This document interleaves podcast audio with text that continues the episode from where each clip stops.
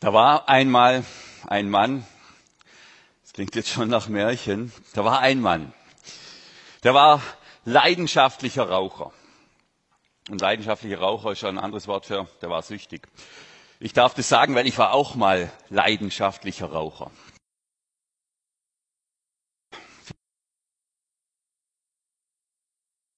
Nicht gut für ihn, aber er kann es auch nicht lassen.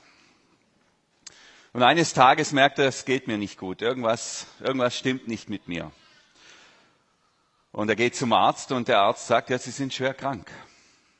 Sie haben da. Aber der Mann hat ein großes Glück. Er hat einen ganz fantastischen Arzt. Er hat einen richtig guten Arzt. Und der ähm, behandelt ihn und tatsächlich kann dieser Arzt ihn heilen, kann diesen Krebs entfernen, ohne dass da noch was übrig bleibt.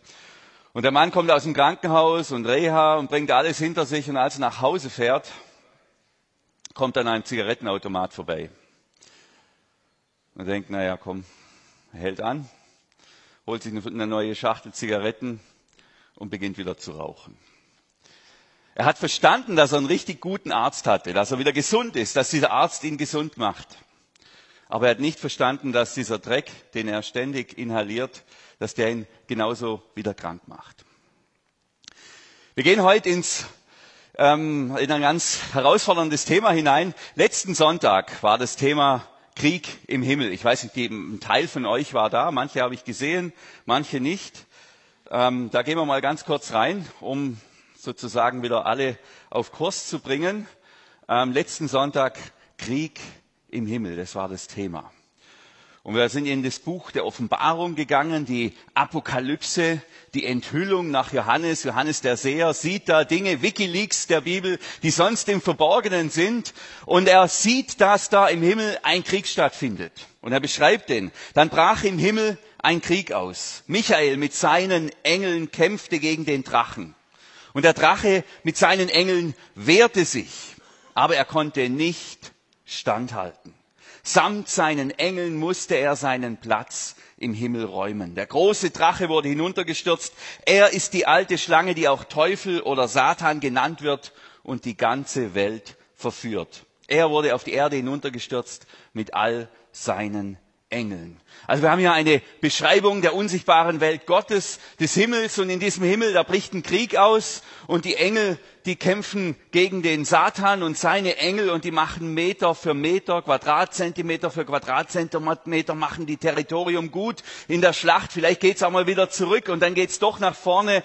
Und am Ende dieser Schlacht, wie auch immer die aussieht und ausgesehen hat, gelingt es ihnen, den Engeln, den Satan mit seinen Engeln aus dem Himmel hinauszustürzen, hinunterzustürzen hier in der Sprache der Offenbarung.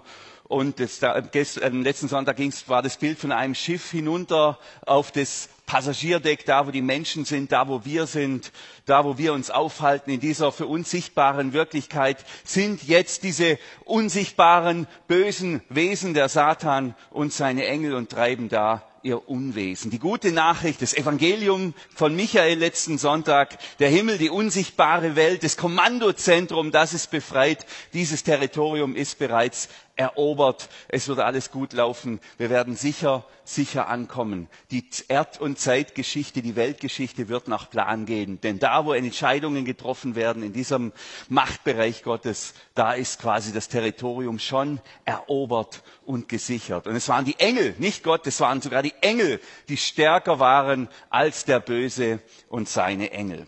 Das war die Predigt letzten Sonntag. Gibt es natürlich einige Fragen dazu. Ähm, das ist mir auch klar, vor allem für die, die sie nicht gehört haben. Hört sie euch gerne an und dann fragt er mich, wenn ihr dann noch Fragen habt. Ähm, da gibt es einiges noch, was man eigentlich sagen müsste, was ich jetzt aber nicht sagen kann, was wir jetzt überspringen. Wir gehen heute in das Evangelium, die gute Nachricht, den Lebensbericht nach Markus. Markus war einer der vier Evangelisten. Wir haben Johannes, Matthäus, Lukas, Markus. Er hat einen Bericht verfasst über das Leben von Jesus. Und wir sind ganz am Anfang. Wir sind in Kapitel 1. Also da geht's ganz frisch los. Jesus tritt auf. Plötzlich ist er da, ruft er seine Jünger und sagt, kommt, geht mit mir, folgt mir nach, kommt mir hinterher. Und die Jünger spüren, ja, der hat, der, der Mann, der hat was. Und sie gehen diesem Jesus hinterher. Und dann ist das erste Wunder, was sich ereignet, noch in Kapitel 1, das allererste Wunder ist, dass Jesus einen Dämon austreibt. Das heißt, diese Geister, diese Engel aus der unsichtbaren Welt, die jetzt da auf die Erde gestürzt sind, die lassen sich in Menschen nieder. Die besetzen Menschen. Vorher haben sie dieses Territorium besetzt, jetzt besetzen sie Menschen. Und Jesus befreit einen Menschen. Das ist sein allererstes Wunder im Markus Evangelium. Bei Johannes zum Beispiel ist das erste Wunder, da wird Wasser zu Wein gemacht. Ein sehr sympathisches Wunder, gell? Ein, ein Freudenwunder, ein Festwunder, ein Partywunder. Hier haben wir ein Wunder, ähm, das Statement ist. Das ein Statement ist ähm, die Frage, wer die Macht hat. Wer hat die Macht in der Welt, in der sichtbaren und unsichtbaren Welt. Und so geht es los. Jesus ist da unterwegs mit seinen Freunden. Es ist Samstag, Sabbat. Ähm, sie sind in Kapernaum und die gehen gleich in die Synagoge. Und Jesus kann dort in der Synagoge zu den Versammelten sprechen. Also Synagoge, jüdisches Gebetshaus. Und da war es üblich, da konnte, durfte jeder erwachsene Mann auch noch etwas nach der Bibellesung, also nach der Toralesung noch etwas sagen. Also durfte da seine Impulse weitergeben. Und so nimmt, ergreift Jesus das Wort und legt die Bibel aus. Und so wie ihr jetzt hier sitzt, so sitzen auch die Frauen und Männer da oder Männer in der Synagoge und hören sich das an, was Jesus gesagt hat. Sie spüren, ey, für einen Zimmermann, mega krass, was der da sagt. Ähm, da kann jeder von unseren hochgebildeten Theologen abstinken. Die reden nur, die reden nur irgendwelches Wissen. Aber der hier, der hat richtig Vollmacht. Sie waren von seinen Worten tief beeindruckt, ganz tief bewegt von dem, was Jesus da zu sagen hat. Denn er lehrte wie einer, der Vollmacht hat. Und dann noch dieser Seitenhieb an alle Theologen und Lehrer des Gesetzes, ganz anders als die Gesetzeslehrer.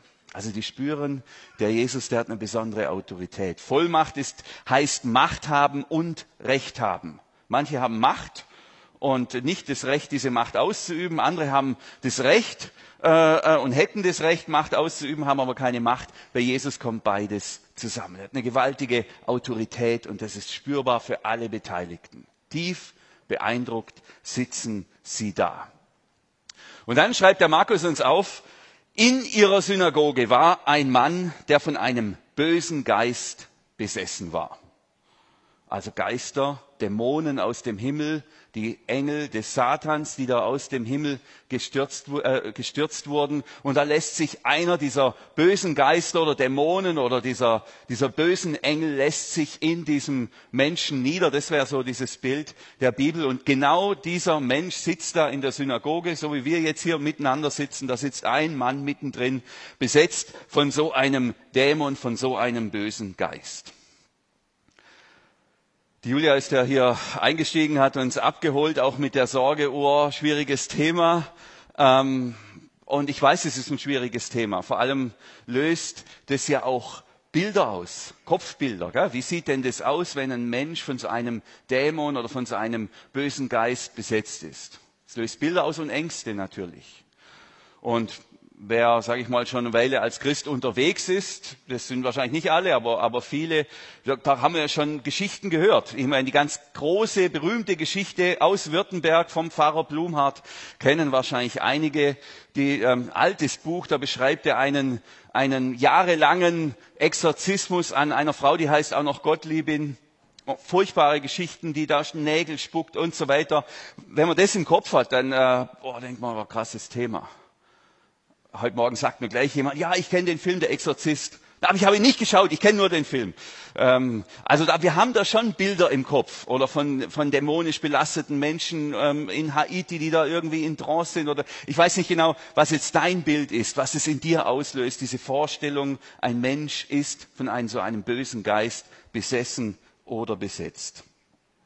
Ich werde versuchen, das ein bisschen in Einklang zu bringen mit dem, was in der Bibel steht ähm, und was auch, das muss ja auch in unsere heutige Zeit passen. Und um zu erklären, was es bedeutet, wenn ein Mensch von so einem bösen Geist besetzt oder besessen ist, werde ich erstmal sagen, was es nicht bedeutet. Was es nicht bedeutet. Das ist manchmal auch ein Weg, um etwas zu erklären. Erstmal zu sagen, was es nicht bedeutet.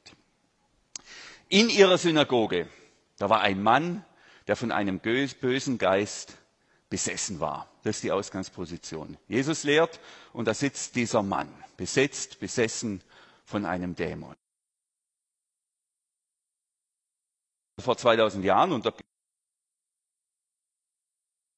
jede Art von Krankheit und Störung hat ihre Ursache in der spirituellen Welt, also in der unsichtbaren Welt.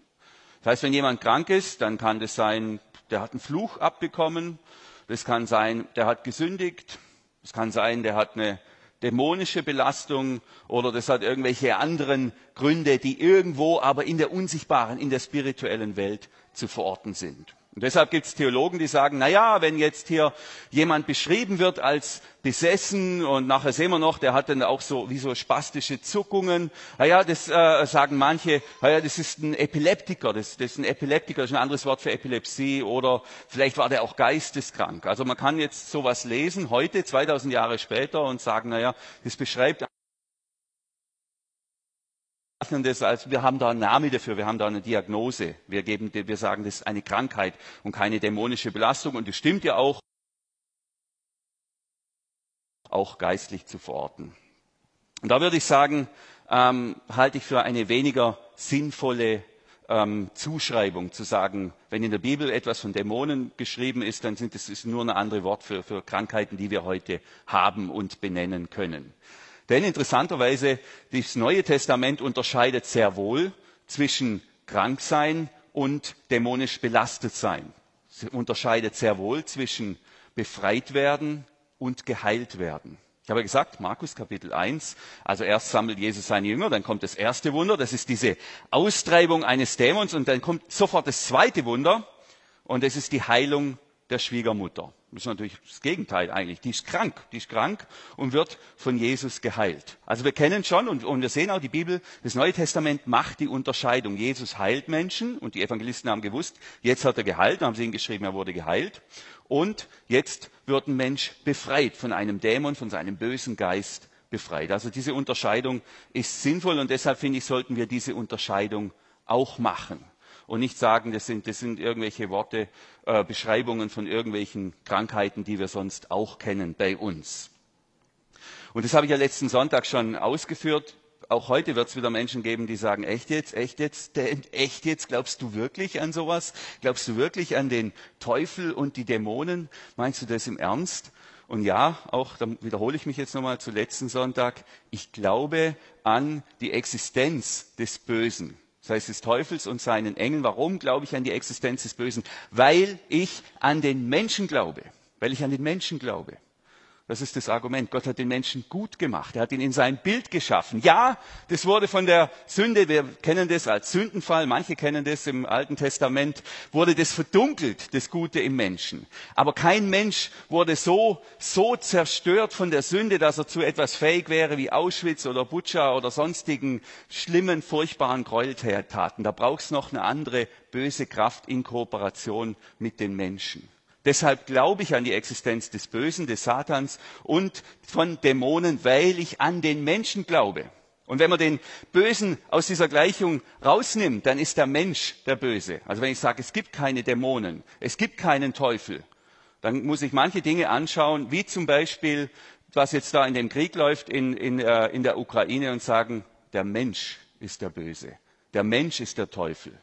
Der Mensch ist der Dämon. Das ist er aber nicht. Der Mensch ist zum Bilde Gottes geschaffen. Und ich glaube, bei keinem Menschen ist es so verdunkelt, dass er nicht von seinem Wesen her auch gut sein will und Gutes tun will.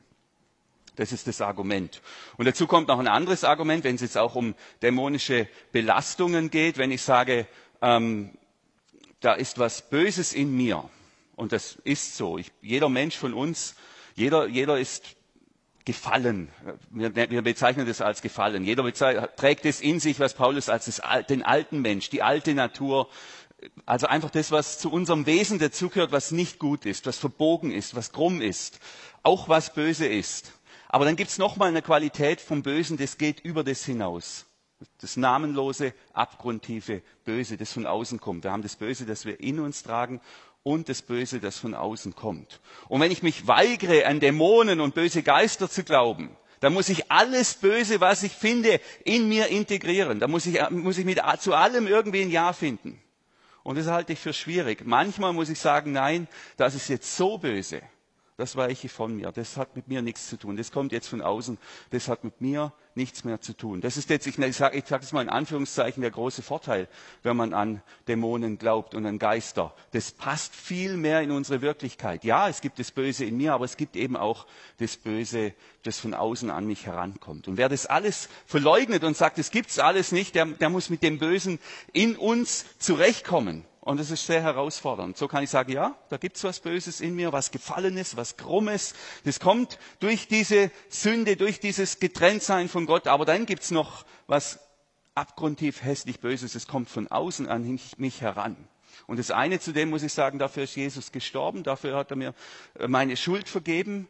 Das ist so, da sage ich Ja zu mir. Danke, dass du mich liebst, trotz all dem, was in mir ist. Und beim anderen muss ich sagen, Jesus ist stärker, geh weg. Das hat mit mir hier nichts zu tun.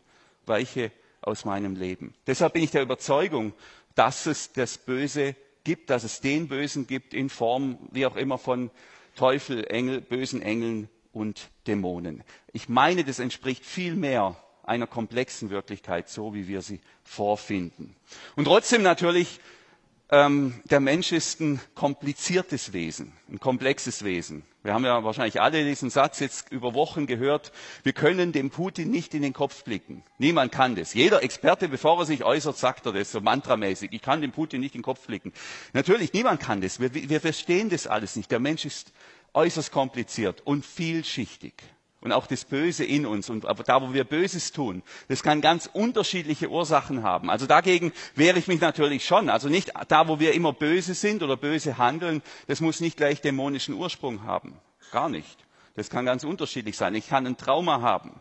Ich kann Schwieriges erlebt haben. Ich kann eine schwierige Prägung haben. Ich kann in einer schwierigen Kultur haben. Das kann aus dem Bösen in mir kommen. Das kann aber auch aus dem Bösen kommen oder von dem Bösen, das von außen an mich herankommt. Also was ich sagen will ist, nicht überall, wo Krankheit draufsteht, ist Krankheit drin. Aber auch nicht überall, wo Dämon draufsteht, ist Dämon drin. Und manchmal vermischt sich das auch noch.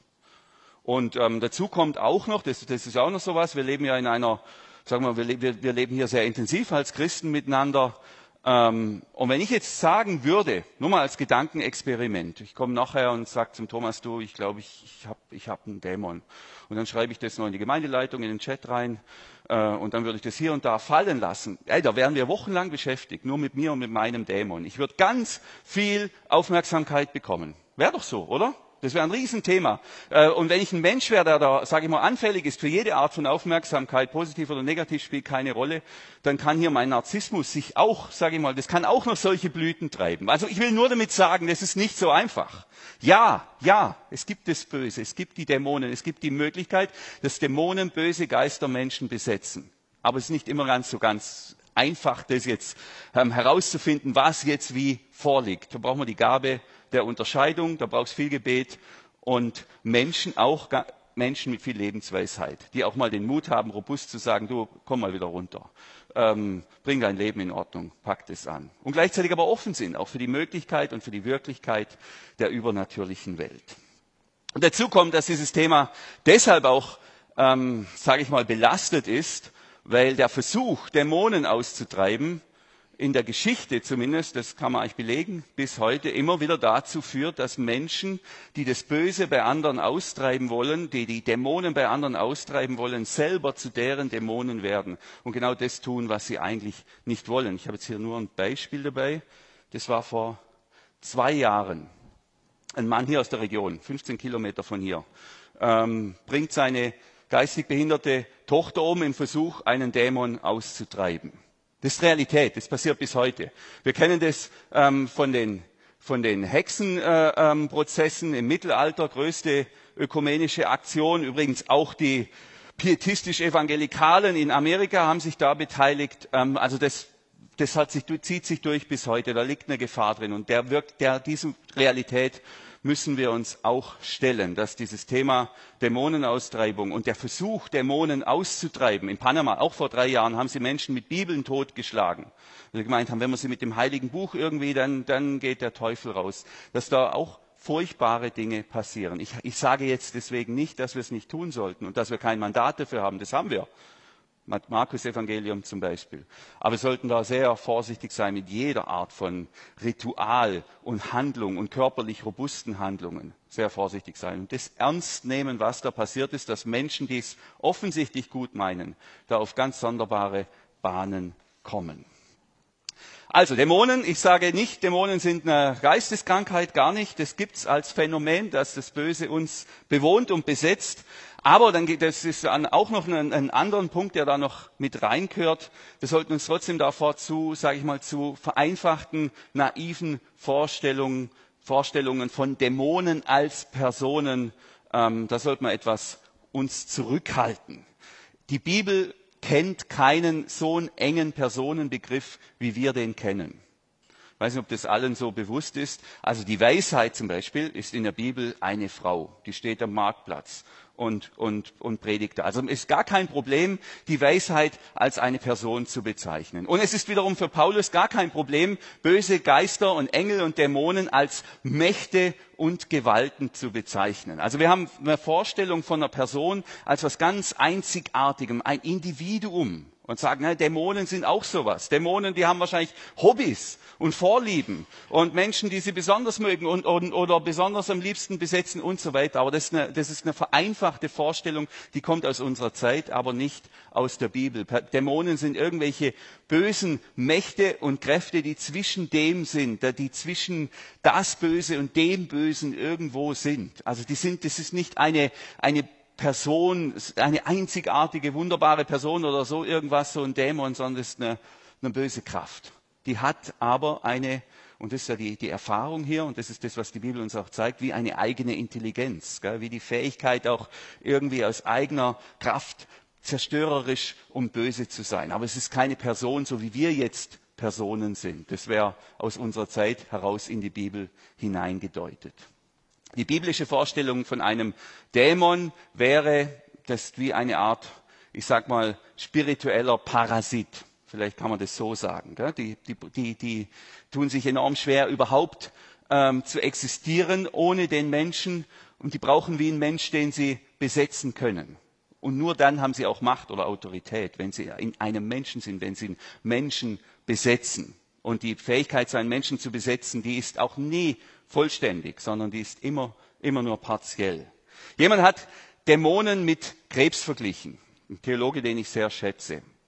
hat gesagt, zu Dämonen, das ist wie ein Krebsgeschwür. Etwas, das, und dieses Krebsgeschwür braucht auch den Wirt, braucht den Menschen. Gell? Das braucht das Blut, das da kommt, um überhaupt leben, wachsen und existieren zu können. Das ist miteinander verbunden und bringt trotzdem Zerstörung und Tod. Achtung, nicht der Umkehrschluss. Ich sage nicht, Krebs ist dämonisch oder Krebs hat dämonischen Ursprung oder sage ich alles nicht. Ich sage nur, wenn man Dämonen vergleichen wollte, wäre der Krebs ein ganz gutes Bild. Etwas, das in uns wuchert, ähm, auch, auch lebt irgendwie in irgendeiner Form und doch eigentlich tot ist und vor allem eins tot bringt und kaputt macht, aber uns braucht, um selber leben zu können. So, und jetzt haben wir da in der Synagoge diesen Menschen von einem Dämonen besetzt, besessen von einem bösen Geist. Warum sitzt er eigentlich in der Synagoge? Ich gehe doch auch nicht nach Tschernobyl, wo ich genau weiß, äh, äh, wenn ich da reingehe in die Kammer, dann bin ich nachher tot. Warum setzt sich so ein Dämon ausgerechnet einen, an einen Ort, wo er ganz sicher mit dem mit Gott konfrontiert ist, mit Gottes Wort und hier sogar noch in dem Fall mit Jesus. Warum tut er das? Was, das, was ist denn da die Logik, die Intelligenz da drin? Da muss man doch sagen, der hat da, der, also wenn er einen Ort meidet, dann muss es die Synagoge sein oder den Tempel. Warum tut er das? Der Dämon, meine These wäre, meine These wäre, der Dämon musste dahin, weil sein Mensch in Anführungszeichen dahin wollte oder gedacht hat, er muss dahin. Und er musste einfach mit, ob er wollte oder nicht. Der musste mit in den Gottesdienst. Das ist die, diese, die, diese dämonische Belastung oder Besetzung ist in der Regel nie so, so, so umfassend, dass der Mensch gar keine Freiheit mehr hat, irgendwas zu entscheiden oder zu tun. Wir haben eine ganz extreme Situation in dem Neuen Testament. Das sind die Besessenen von Gerasa, so heißen die. Ähm, das sind äh, Männer oder ein Mann, je nach Evangelium, die haben Hunderte, Hunderte von Dämonen in sich. Aber selbst da ist so, als Jesus kommt, rennen diese Männer Jesus entgegen. Die rennen Jesus entgegen, als würden sie wissen, da finden wir Heilung, da finden wir Befreiung. Und das ist, sagen wir mal, das Extremste, dass es da hunderte von Dämonen gibt, die auch noch Namen haben, aber Namen, jetzt wissen wir ja, Namen und Personen, die heißen Legion, also die heißen, wir sind viele, die haben jetzt auch nicht einen ganz individuellen Namen. Aber selbst die, selbst diese, dieser Mensch ist noch in der Lage, sich Jesus zu nähern. Es gibt kein Beispiel, wo ein Mensch nicht in der Lage wäre, oder wo, ähm, sich noch Jesus zu nähern im Neuen Testament. So viel Freiheit hat jeder Mensch, egal wie belastet er ist. Er kann sich immer in Richtung von Jesus be bewegen. Er kann immer zu Jesus hingehen. Und ich glaube, das macht auch Sinn. Wenn manche sagen, ja, der Teufel ist der große Spiegelhersteller, der spiegelt ja nur, der spiegelt ja nur, was er bei Gott findet. Und die Dämonen versuchen zu spiegeln, was sie bei den Christen finden. Und, wenn, wenn, und deshalb kann man sagen, es ist eine Art Spiegelung von dem, was wir kennen, dass wir vom Heiligen Geist erfüllt sind. Der Heilige Geist erfüllt uns. Wir leben mit dieser wunderbaren Kraft Gottes, aber wir sind immer noch frei. Wir können immer noch selber Entscheidungen treffen. Und so ist es auch mit den Dämonen. Da gibt es natürlich unterschiedliche Grade, auch wieder hier im Bild von Krebs, unterschiedliche Intensitäten an Besetzung, aber es gibt nie die vollständige Besetzung, die es einem Menschen völlig unmöglich macht, noch irgendeine Entscheidung zu treffen, bezüglich, beziehungsweise sich auf Jesus zu, zu bewegen. So, und jetzt ähm, reagiert dieser Dämon.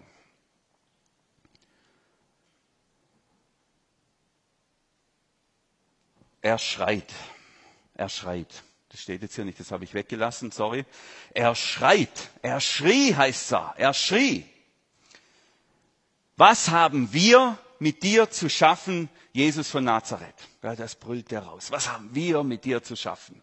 Wir, wer ist jetzt das Wir? Der Mensch und der Dämon oder wohl eher, so verstehe ich das, die Geister aus der unsichtbaren Welt. Was haben wir mit dir zu schaffen? Das ist die Frage. Und wer diese Frage stellt, der sagt eigentlich schon immer, ähm, mit dir haben wir nichts zu tun. Was haben wir mit den Ukrainern zu tun? Ja, was haben wir mit den Russen zu tun? Was haben wir mit den Katholiken zu tun? Wer, wer diese Frage stellt, der will eigentlich sagen, mit dem haben wir eben nichts zu tun. Damit haben wir nichts zu tun. Wir, diese bösen Geister und Engel und Dämonen, wir haben mit dir, Jesus, nichts zu tun. Und dann heißt's, Jesus von Nazareth, Sie sprechen den Namen aus. Gell? Das gibt auch in dieser, sage ich mal, in dieser Welt der Exorzisten, da ist es immer wichtig, dass man den Namen benennt, weil wenn man den Namen von jemandem kennt, dann hat man Macht über diese Person. Kennt ihr das Märchen von Rumpelstilzchen? Da kommt es auch ein bisschen vor. Die sprechen den Namen von Jesus aus, gewinnen aber keine Macht über ihn dadurch. Sie sprechen es nur aus und bekennen ihn dadurch mehr oder weniger ungewollt als als Herrn, als Gott, als Messias. Du bist nur gekommen, um uns zu vernichten. Nur gekommen, um uns zu vernichten. Ich weiß genau, wer du bist. Du bist der, der an Gottes Heiligkeit teilhat. Oder du bist der Heilige Gottes. Also in dem Versuch, diesen Jesus noch irgendwie Herr zu werden, bekennen, bekennt jetzt dieser Dämon Jesus als den Herrn. Der, so sagt er es, nur gekommen ist, um zu vernichten. Das ist hier das Geschrei der Krebszellen, wenn sie schreien könnten, bevor sie den Chirurgen sehen oder wenn sie den Chirurgen mit dem Messer sehen. Gell? Wenn die Krebszellen schreien könnten, dann würden sie so toben, dann würden sie so schreien. Was haben wir mit denen? Wir haben nichts und lass uns in Ruhe. Du bist nur gekommen, um uns zu vernichten. Aber das ist ja kein, ich sag mal, kein eigenes Leben, sondern das ist ja was, was, was irgendwo dazwischen, was Böses, was sich da manifestiert. Und deshalb stimmt es auch nur bedingt mit dem Leben. Jesus sagt von sich, und das dürfen wir nie vergessen, das Vernichten ist das Thema der Dämonen. Vernichten ist das Thema des Teufels, des Bösen. Das ist ihr Lebensthema. Das Lebensthema von Jesus ist nicht vernichten, sondern Leben. Ich bin gekommen, um ihnen, also den Schafen, sagt er im Johannesevangelium, das Leben zu geben. Leben im Überfluss. Dafür ist Jesus gekommen, um Leben zu geben. Leben zu geben, die von Dämonen, klar, die verhindern ja das Leben, die zerstören das Leben. Und Jesus nimmt weg, was kaputt macht und was zerstört.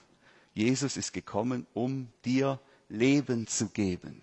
Leben im Überfluss. Ganz viel Leben, viel mehr Leben, als man eigentlich leben kann. Leben im Überfluss. Und dann bedroht er, so heißt es hier, oder es ist auch das Wort, ähm, ähm, bedroht er diesen Dämon und sagt zu dem bösen Geist, schweig, Ruhe. Ruhe. Da kommt, wisst ihr, das ist das mit dem Dämonen reden. Da ist, kommt nur Lügen. Da kommen nur Lügen oder Halbwahrheiten. Thomas wird nächsten Sonntag über Wahrheit und Lüge reden. Diese Aussagen, die sind alle für die Katz. Die brauchen wir gar nichts geben. Und deshalb ist jeder Versuch, mit diesen Dämonen zu kommunizieren, eigentlich sinnlos. Da kommen nur Lügen oder Halbwahrheiten. Da kommt keine, keine wirklich sinnvollen Sachen dabei raus. Und Jesus lässt sich da auch gar nicht drauf ein. Schweig, Ruhe. So wie er den Sturm bedroht. Schweig sei ruhig und fahre aus von diesem Menschen. Da zerrte der Geist den Mann hin und her und fuhr aus mit lautem Geschrei, ein Riesen, ein Riesengeschrei. Und der Mann ist befreit. Der Mann ist befreit.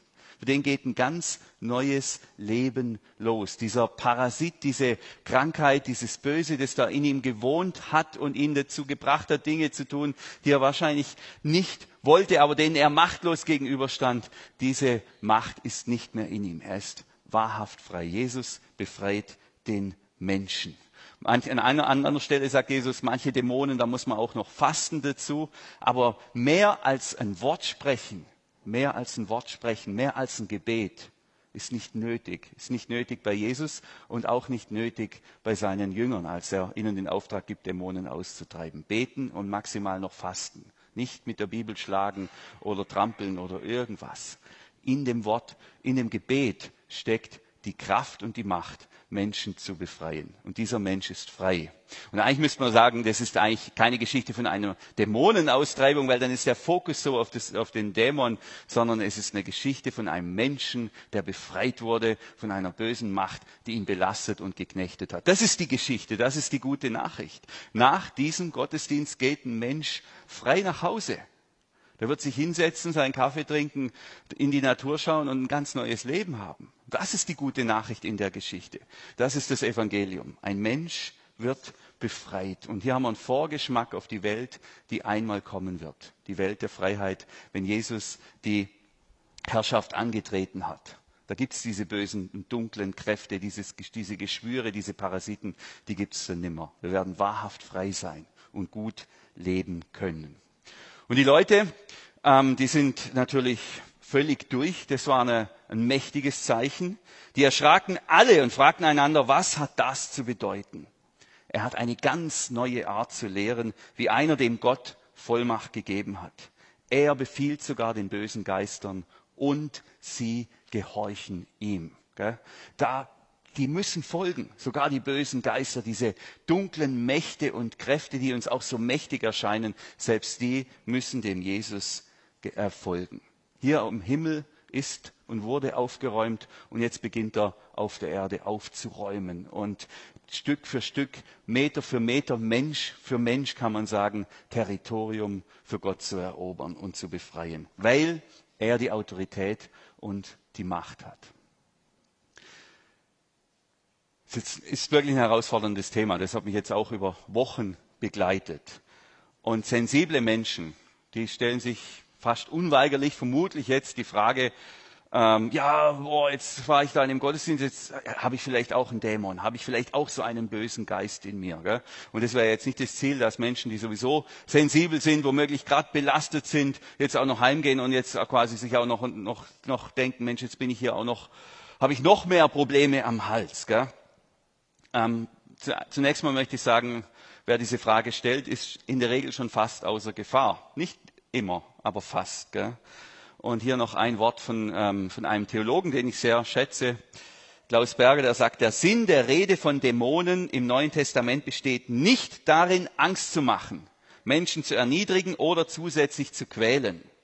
Das Neue Testament redet ausschließlich deshalb von Dämonen, weil es sich um Mächte handelt, die als Belastung erfahren werden, die aber durch Jesus besiegt werden können. Das ist eigentlich der Punkt. Was ist der Punkt von den Dämonen im Neuen Testament? Ist nicht, dass wir Angst haben, sondern hier wird eine Realität, hier wird eine Wirklichkeit beschrieben, die wir auch erleben. Es gibt das Böse, es gibt böse Kräfte. Wir leben noch nicht in einem vollkommenen Ort, wir leben noch nicht im Paradies und wir leben auch noch nicht das große Glück. Aber es gibt einen, der ist stärker, der ist stärker. Und es gibt keinen einzigen Dämon im Neuen Testament, der diesem Jesus gewachsen wäre.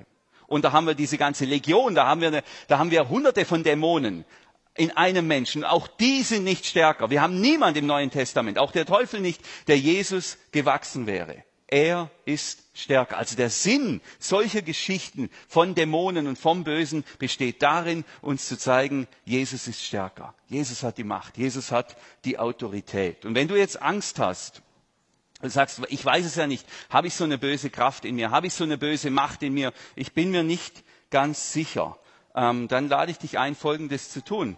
Nämlich dich ganz bewusst auch, jetzt gehe ich mal hier ein bisschen aus dem Licht raus, ich bin natürlich ein Kind des Lichts, ganz bewusst dich in den Machtbereich von Jesus zu stellen. Ganz bewusst.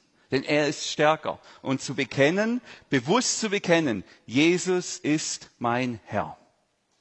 Und Jesus ist der Herr meines Körpers, meines Leibes. Jesus ist der Herr meines Leibes. Und Jesus ist der Herr meiner Seele, meines inneren Menschen. Und Jesus ist der Herr meines Geistes. Alles, was in mir ist und was ich bin, alles stelle ich in den Machtbereich von Jesus. Und wer das tut, für den, der muss sich nicht mehr fürchten.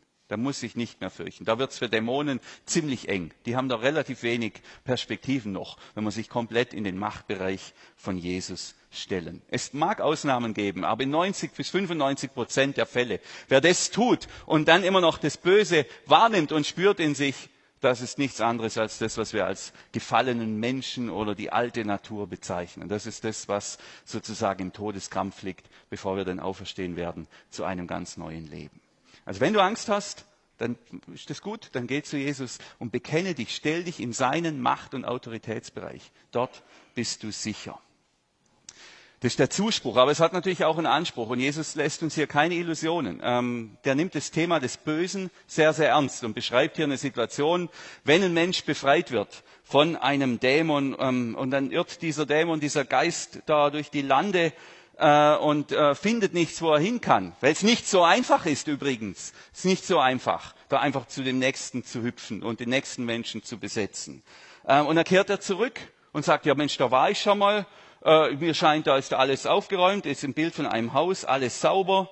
Ähm, und dann sagt sich der, der böse Geist, ja, da nehme ich noch andere mit, die wissen nämlich auch nicht, wo sie hin sollen, weil es eben nicht so einfach ist, einen guten Platz zu finden. Und wir kehren jetzt, ziehen jetzt in diesen Menschen ein. Und dieser Mensch ist am Ende schlimmer dran als am Anfang. Der Zuspruch ist, Jesus ist stärker, gell? der wir sind, wir müssen uns nicht fürchten. Der Anspruch aber, der Anspruch, den Jesus an uns stellt, ist, mach die Türen zu, mach die Löcher zu.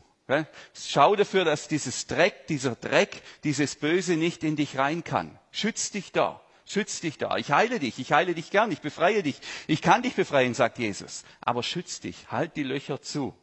Bewahr dich vor dem Dreck. Und da sind wir wieder bei unserem Eingangsbeispiel in dem Bild von dem Raucher, der, das, der sich der sich heilen lässt und der das gerne in Anspruch nimmt, aber der dann nachher nicht aufhören kann, ständig diesen Dreck zu inhalieren. Und er setzt sich damit einem großen Risiko aus. Es ist nicht die einzelne Zigarette, es ist nicht die einzelne Sünde. Aber versuch, wo du kannst, die Türen zuzumachen und die Fenster zuzumachen. Bewahr dich vor dem Dreck, der in uns reinkommt, dieses, diesem bösen Dreck, sei es irgendwelche Süchte, Pornografie, Lügen, Spielen, ähm, ähm, Horrorfilme, Gewaltzeug, all, der, der, der ganze Dreck, Schau, dass der nicht in dich reinkommt. Halt die Türen zu, dass da nichts wachsen kann, dass da nicht sich das Böse irgendwie einnisten kann. Also Jesus ist unser Arzt, er heilt uns gerne, aber wir sind auch für unseren Stoffwechsel ein bisschen selber mitverantwortlich, was wir inhalieren und mit was wir unseren inneren Menschen auch nähren. Das Schöne ist, Jesus hat uns noch ein Gebet mitgegeben, von dem manche sagen, dieses Gebet ist nichts anderes als ein Exorzismus. Das ist Vater unser wo es heißt, wo Jesus uns lehrt, führe uns nicht in Versuchung. Das heißt so viel wie, hilf uns, die Fenster und die Türen zuzuhalten. Sondern erlöse uns von dem Bösen, gell? mach uns frei, befreie uns von dem Teufel und dem Satan und dem Bösen. Und dann kommt am Ende dieses Vaterunser, denn dein ist das Reich, Das bekennen wir. Und die Kraft, du hast die Kraft, bist viel stärker als alle anderen und die Macht in, in, in Ewigkeit. Und dann sagen wir ganz laut Amen. Meine Einladung wäre, dass wir das Vater unser, den Schluss jetzt noch gemeinsam beten als Bekenntnis. Ich weiß, es ist ein bisschen herausfordernd und es muss keiner machen. Ich bin niemand böse, wenn er es nicht macht. Aber meine, Vorstell meine Vorstellung wäre so, wir stehen auf, genau, und ich spreche zu, nur, nur den Schluss und führe uns nicht in Versuchung. Und ihr antwortet und führe uns nicht in Versuchung, sondern erlöse uns von dem Bösen und ihr antwortet es, ähm, sodass wir da gemeinsam das bekennen. Wir bekennen, wir halten die Türen geschlossen, wir wollen diesen Dreck nicht in uns haben, wir, wir wollen nicht in Versuchung geraten und gleichzeitig sagen wir, erlöse uns von dem Bösen und wir bekennen, denn dein ist das Reich und die Kraft. Du hast die Kraft und die Herrlichkeit. Zu dir gehören wir. Machen wir das? Wer will? Freiwillig. Gell? Und führe uns nicht in Versuchung, sondern erlöse uns von dem Bösen. Denn dein ist das Reich und die Kraft und die Herrlichkeit in Ewigkeit. Amen.